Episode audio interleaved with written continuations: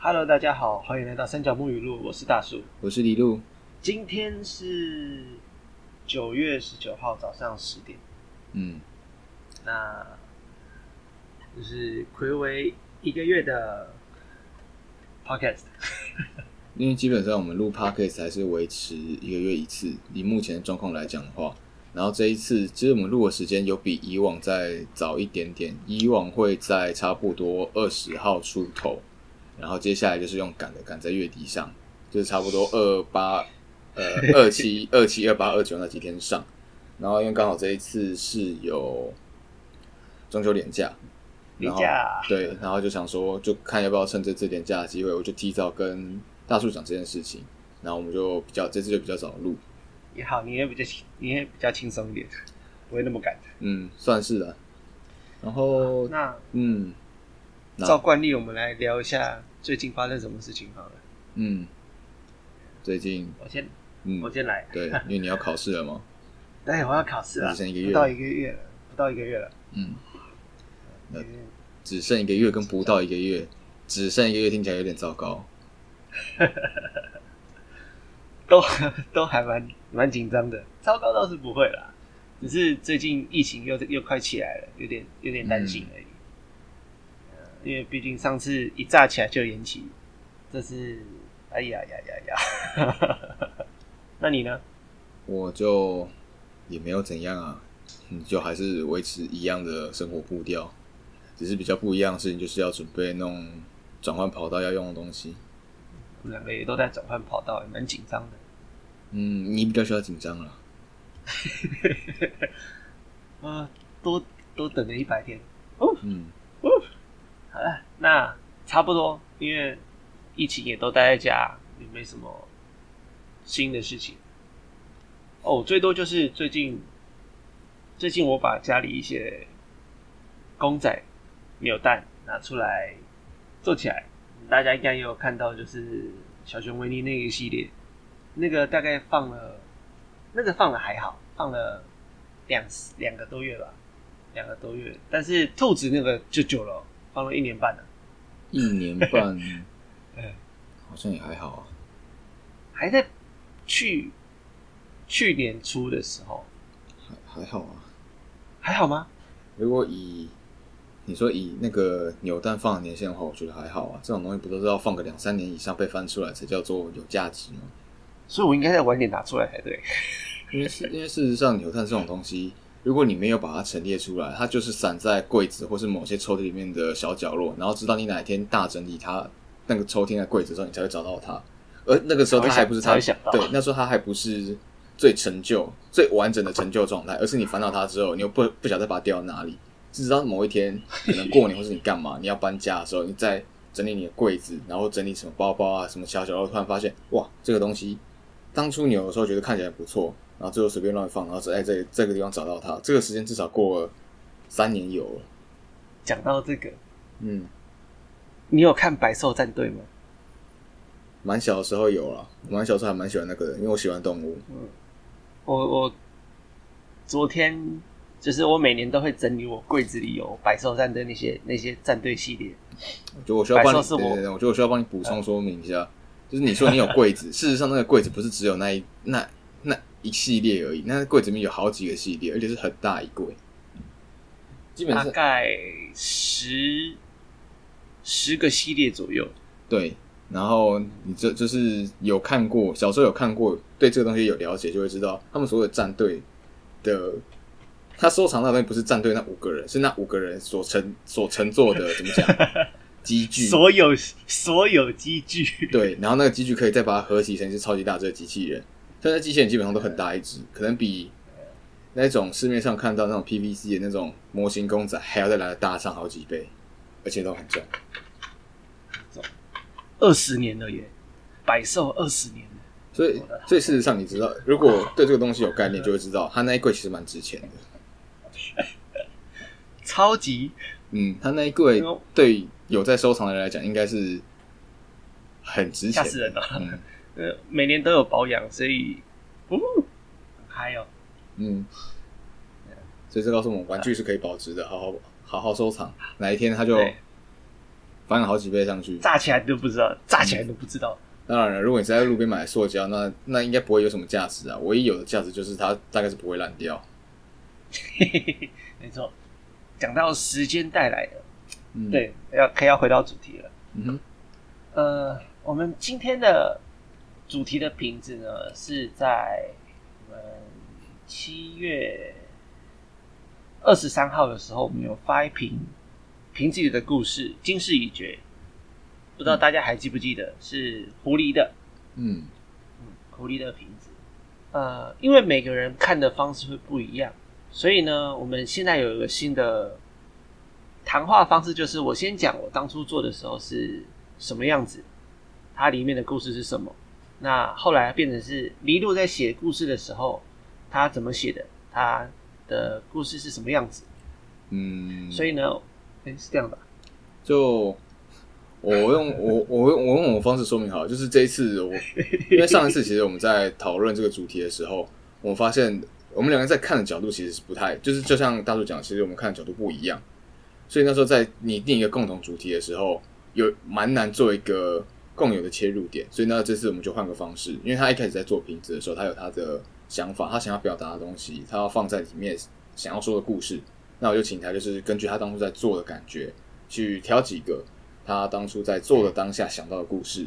那我就是根据他给我的资料、给我的故事，然后我再去根据瓶子里面我看到的东西，然后改写成我自己喜欢的方式。那我就会在这部分的时候去讲说，我那时候是在听什么东西、看什么东西，然后有什么感受，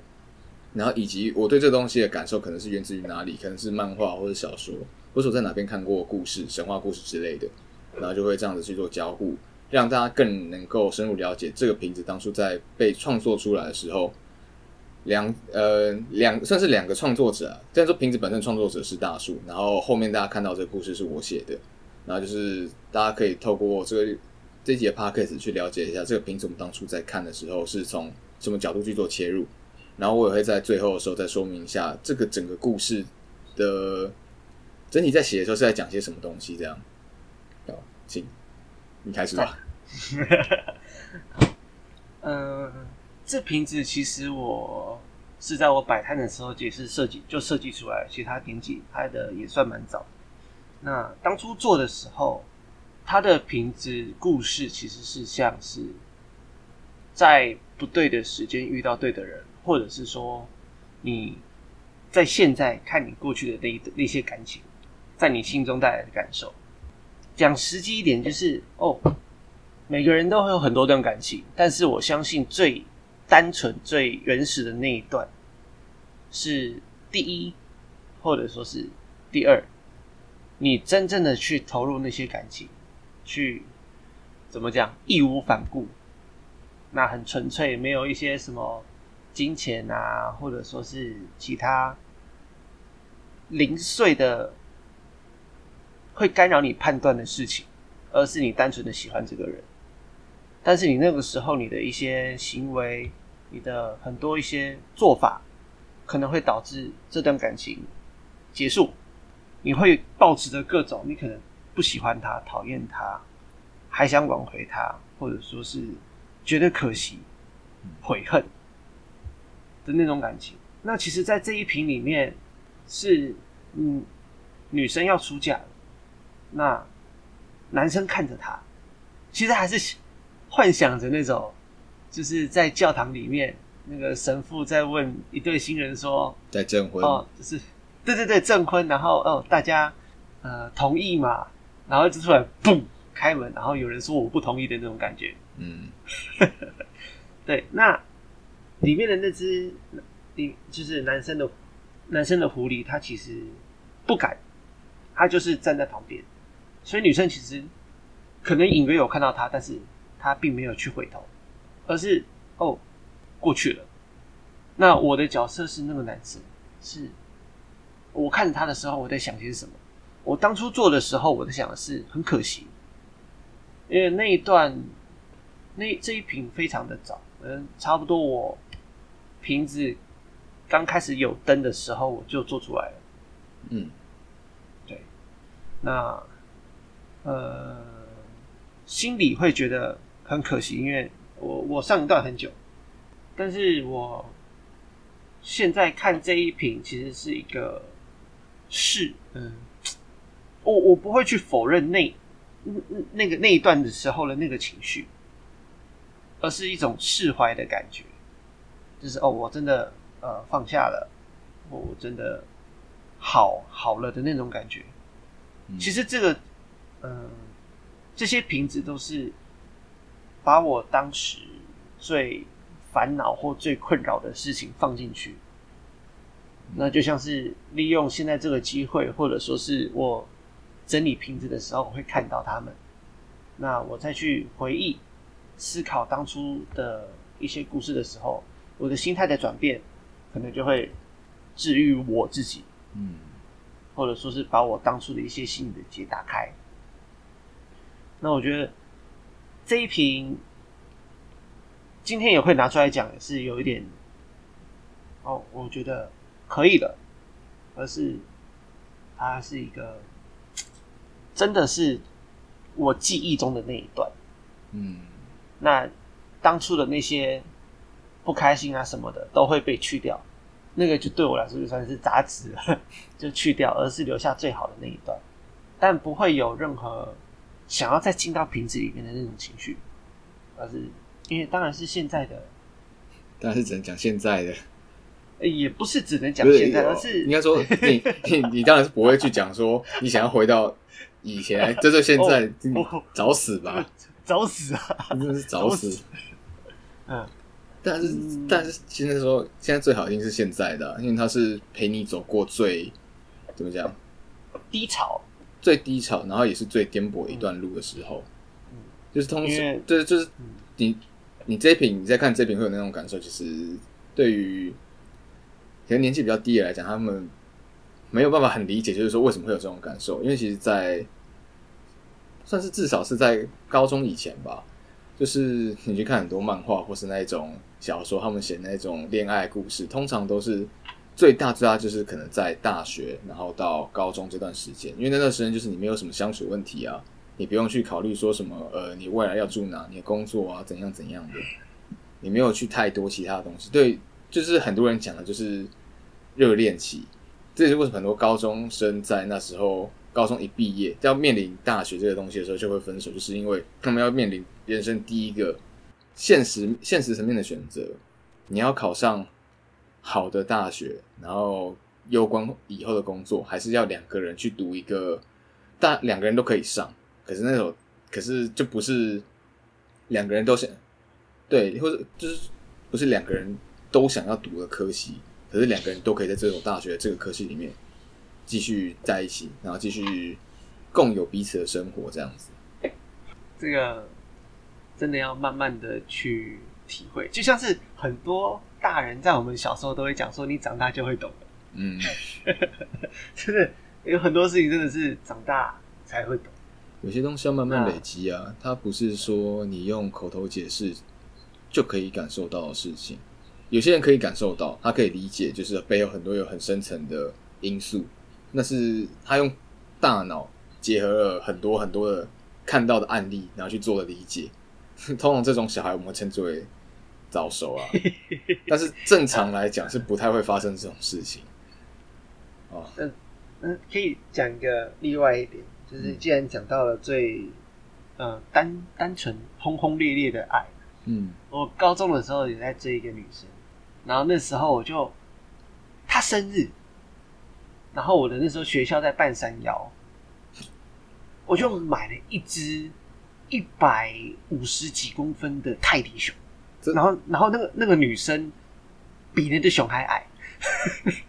你这个真的是很疯狂，可是，在各种方面都很困扰，哎，超困扰。我那时候完全没有想到，就是我后来就是真的是长大之后回想起来，就想说，哦，那时候怎么那么白痴啊？你你你，就是你带得上去的，不一定带得下来啊。我我那时候带上去是，我还特别去搭计程车，因为公车没有办法。我就搭计程车，然后就前座就放了一只熊，然后我就坐在后座，嗯，然后就扛到教室，然然后早上的时候，那个早自习的时候就送去给他，跟他说生日快乐。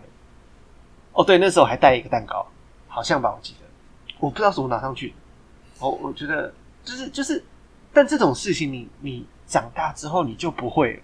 因为那个时候单纯的就是他讲过，哦，那只大只的泰迪熊好可爱哦，好想要哦之类的那种话，你知道吗？嗯，然后就记着了，然后就就就就买了。那那那所以最后那一只是怎么带回去的？你有问过吗？哦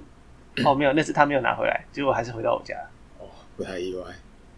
对，然后就被我，当然理所当然是被我妈发现，那就那时候也待在我放在我家好一阵子，但是太占位置，就把它送去孤儿院。嗯，大这看到应该是蛮高兴的啊。嗯，我不知道哎、但是到就是之后就比较不会有这种方式。第一方面是你开始会去顾虑对方，顾虑对方的感受、想法，还有一些世俗的眼光，所以你你做了很多事情，你会开始收敛。嗯，对，那到真的是你你大学大三、大四的时候的交往，你要去看后面的一些未来啊什么的。那你出社会，你还要去去呃配合对方的上班时间或休息时间，那留给对方自己的空间，这都是要顾虑的。但是你在高中国国中好像有点早，高中的时候就真的就是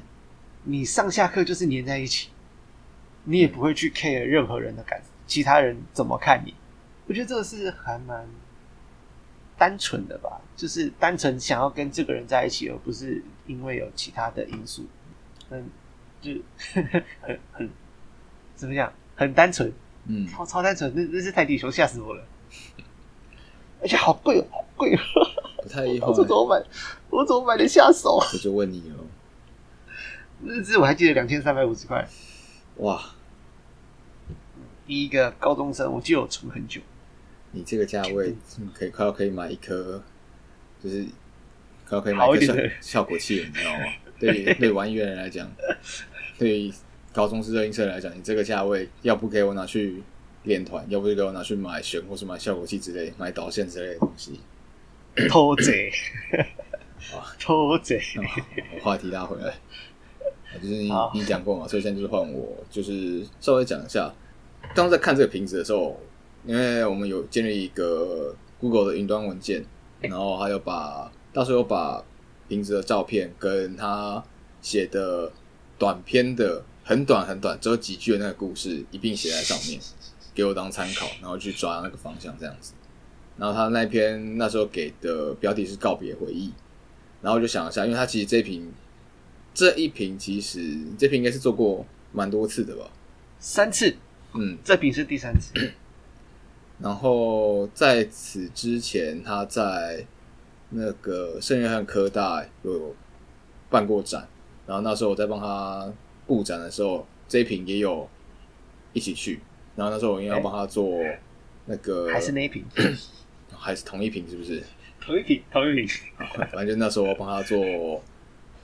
作品牌，就是他那时候要有个作品说明卡这样子，然后说我帮他做，然后就问他，那你这瓶要叫什么名字？这一瓶当初不是叫这个名字啊，不是现在听到这个名字啊，当初我们换了好几个词汇，最后选出来最好听的叫优惠，最含蓄，对，最最可以被接受的叫做优惠。然后当初他到底是在他前面讲过最一开始的是这个，可是毕竟是第三瓶了，所以做到后面，其实有些时候啊，重复的东西做久了，然后或是你在跟别人讲这个东西的时候，有时候会有一点怎么讲，半开玩笑。我那时候真的觉得他在跟我开玩笑，在讲这个东西，因为那时候我很认真在问他，可是我就是感觉到他一副就是在跟我开玩笑的样子，所以才问他你要不要换个好听一点的词汇。其实也也不是到开玩笑，而是可能我当下的心境看这个瓶子是这种情绪。你真的确定吗？那时候我就在想，你是不是很喜欢这种情节啊？你说 NT 啊，是不是？对，我在想，没有没有，no no no no no。那他那在想说，你是不是很喜欢这种情节啊？不然你怎么净给我这种东西？我想说，啊好，反正就是反反正现在现在 现在这一瓶他给我的版本叫做告别回忆，然后就是跟他一开始前面所讲的故事就是他就是他一开始时候前面所讲那个故事那样子。然后我自己在写的时候，我就是换了转换了一下看法，然后跟句子，因为我就习惯一边听音乐，然后一边去抓那个感觉。然后这一篇我听了至少三首吧。然后最一开始的那一首其实是日本的童谣，那个通过吧。然后那一首我听的版本其实是呃一位叫志方金子的歌手所。翻唱的，但他那一首其实也不是单纯只有通过吧这一这一个童谣，它是好几篇就合在一起的。那我当初要抓的是要抓那种神秘感，然后那一类的故事，其实在日本有不少的东西可以翻啊。其实光是狐狸的原型就有很多东西可以写。狐狸的原型两只都是白狐啊，然后那两只其实白色的狐狸在日本神话当中是被归类在。神使就是神的使徒，然后其中又属白狐是属于福建道和大神的使徒这样子神使，然后这边可以补充说明一下，就是福建道和大神是我们比较常讲的，不然以体以归类体系来讲的话，他会叫那个雨家之御神魂，然后那时候看这个名字，基本上大多数人看到都会一头雾水，然后要。再稍微找一下才会知道，其实就是大家所知道的福建道和神啊，就是在管农作那个，反正就是那时候是在依这个依就是依这个原型，就是狐狸的原型，然后再去抓日本神话那种感觉。因为其实大树除了这一瓶有狐狸之外，它有很多瓶还有狐狸。然后那时候我是就是在听这类的歌，就是要去写类似狐狸的那种神话，有神秘感那种神话故事。我我在想要不要把它放进放一段进 podcast 里面。我现在在看他的歌词，为什么我是在恐怖童谣里面都唠叨他？嗯。嗯，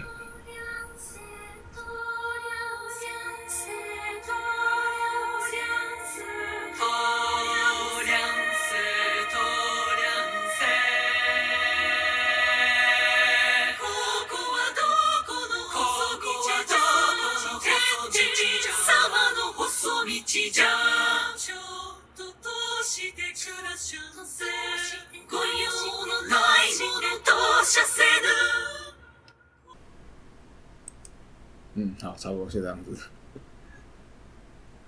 对，就是他他有在写的时候，其实是抓感觉啊。然后这是第一首，后面还有呃，其实应该说起来还有两首了。然后不过这一就是这一段先这样子，然后回到大树。哦，嘿，你还有要补充的吗？我我倒是还好，因为对我我。就是其实应该是这样讲，创作跟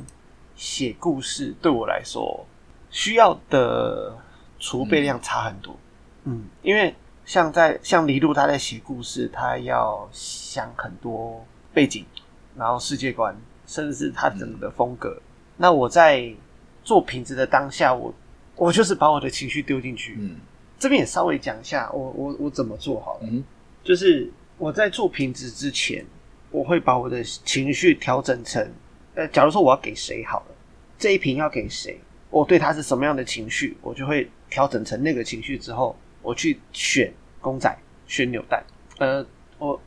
大家知不知道有 IKEA 有那种三层那种木头木头抽屉格子，就是有三格的、两格的、一格的那种三层抽屉格子。我我家里有六个，那每一个就是各个有分门别类，里面的公仔啊、扭蛋啊、道具之类的。所以我就会从这边挑出来，我觉得适合传达情绪的那些公仔。之后，我呃会开始做底，去依照我想要。就假如说如果有步道，我就在这边弄个步道；想要有石头，我就把那边先放个石头。然后把故事塞进去之后，就开始等待，漫长的等待。好了之后呢，再去配合它里面的想法去弄，看是绿色的草地，或者说是。石头地或什么之类的，然后把公仔放进去，之后做一些布景。但是在做的时候，我也会一直去思考那故事，就是这整段都会沉浸在那个情绪里面。对这个，呃，好好好，缥缈。但如果说可能有在画画的人，可能会知道，如果说你想要画开心的事情的时候，你的心情也是要有点，也会有点起伏，你才会有那种不管说是笔触啊，或者说是你的颜色用用颜色，会有一定会有变化。那我在做的时候，我的选择还有我的树的摆放方式、形状，它哪里分叉，哪里要剪掉，这个都是依照那个情绪去完全任任由情绪去驱使我的手，然后最后瓶子出来。所以它那些瓶子，你讲塞满我的情绪和感情也不为过。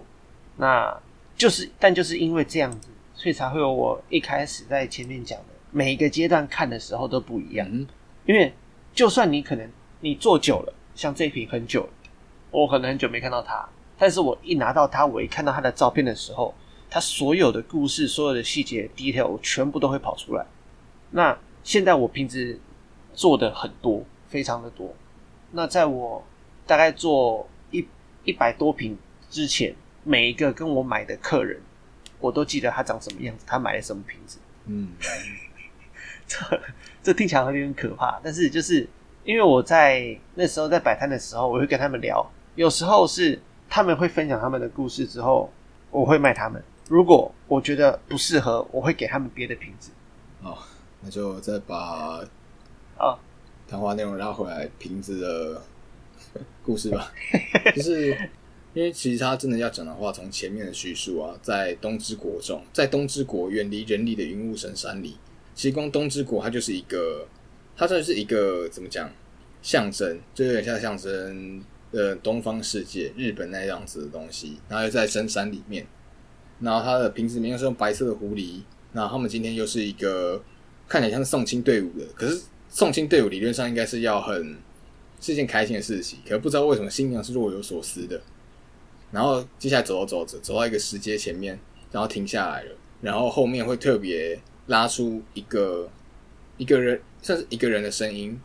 或是一个名，就是或者一个名词去讲话，就是要特别去突凸显出接下来的这一个角色，就是替新娘撑新娘撑伞的那个狐狸，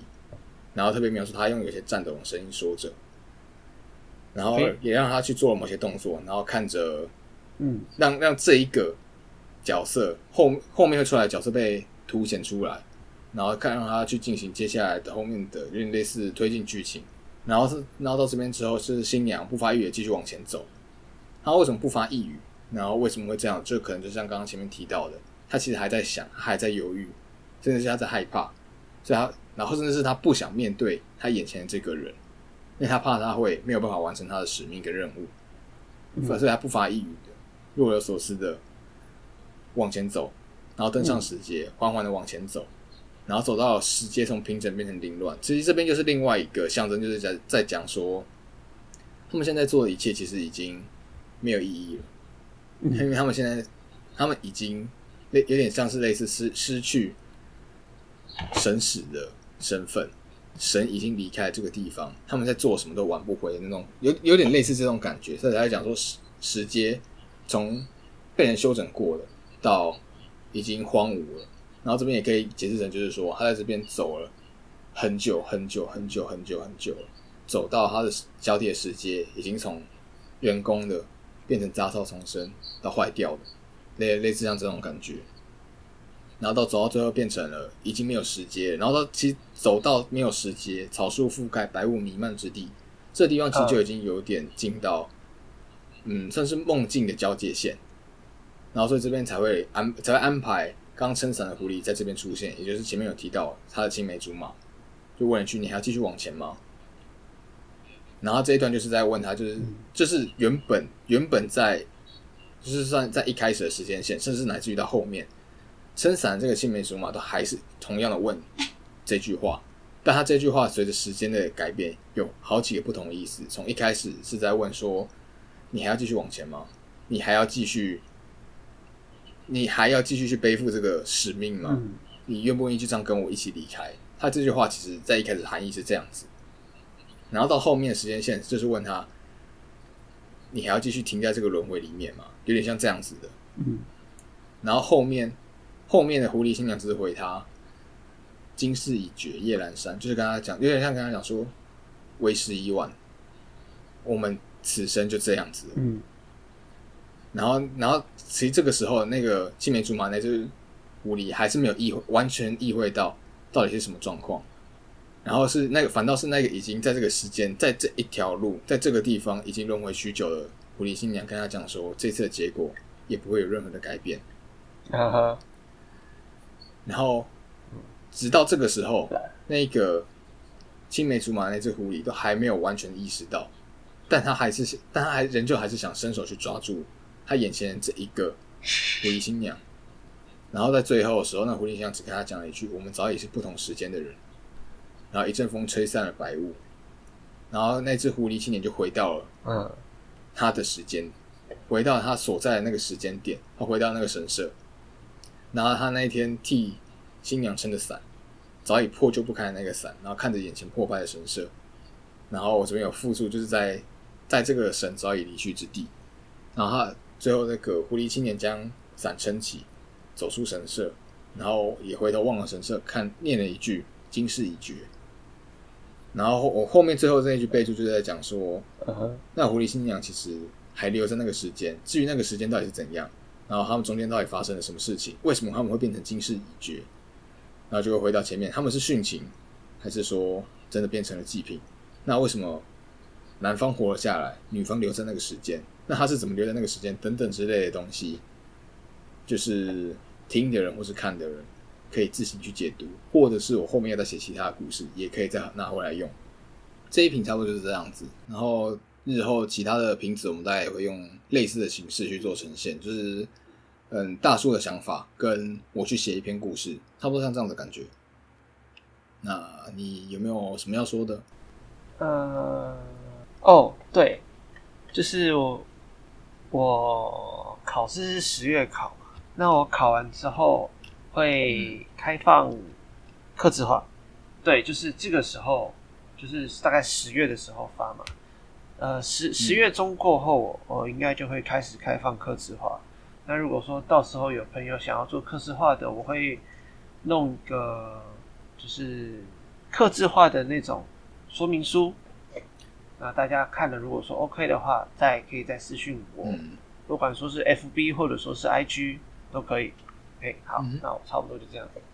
好，那我们 Parkes 今天就到这边结束了。那如果喜欢我们的 Parkes 的话呢，可以到 s o n On、Fan Story、Spotify 跟 Apple Parkes 上面都有我们的节目，然后我们也有 FB 的粉专跟 IG，然后大家可以去按赞追踪我们。那我们今天节目就到这边结束了，谢谢大家，我们下次见，拜拜。拜拜。耶，结有一段，我这边有爆掉。没关系啊，反正我们音轨是拆开来的，对对对对对对，所以我那时候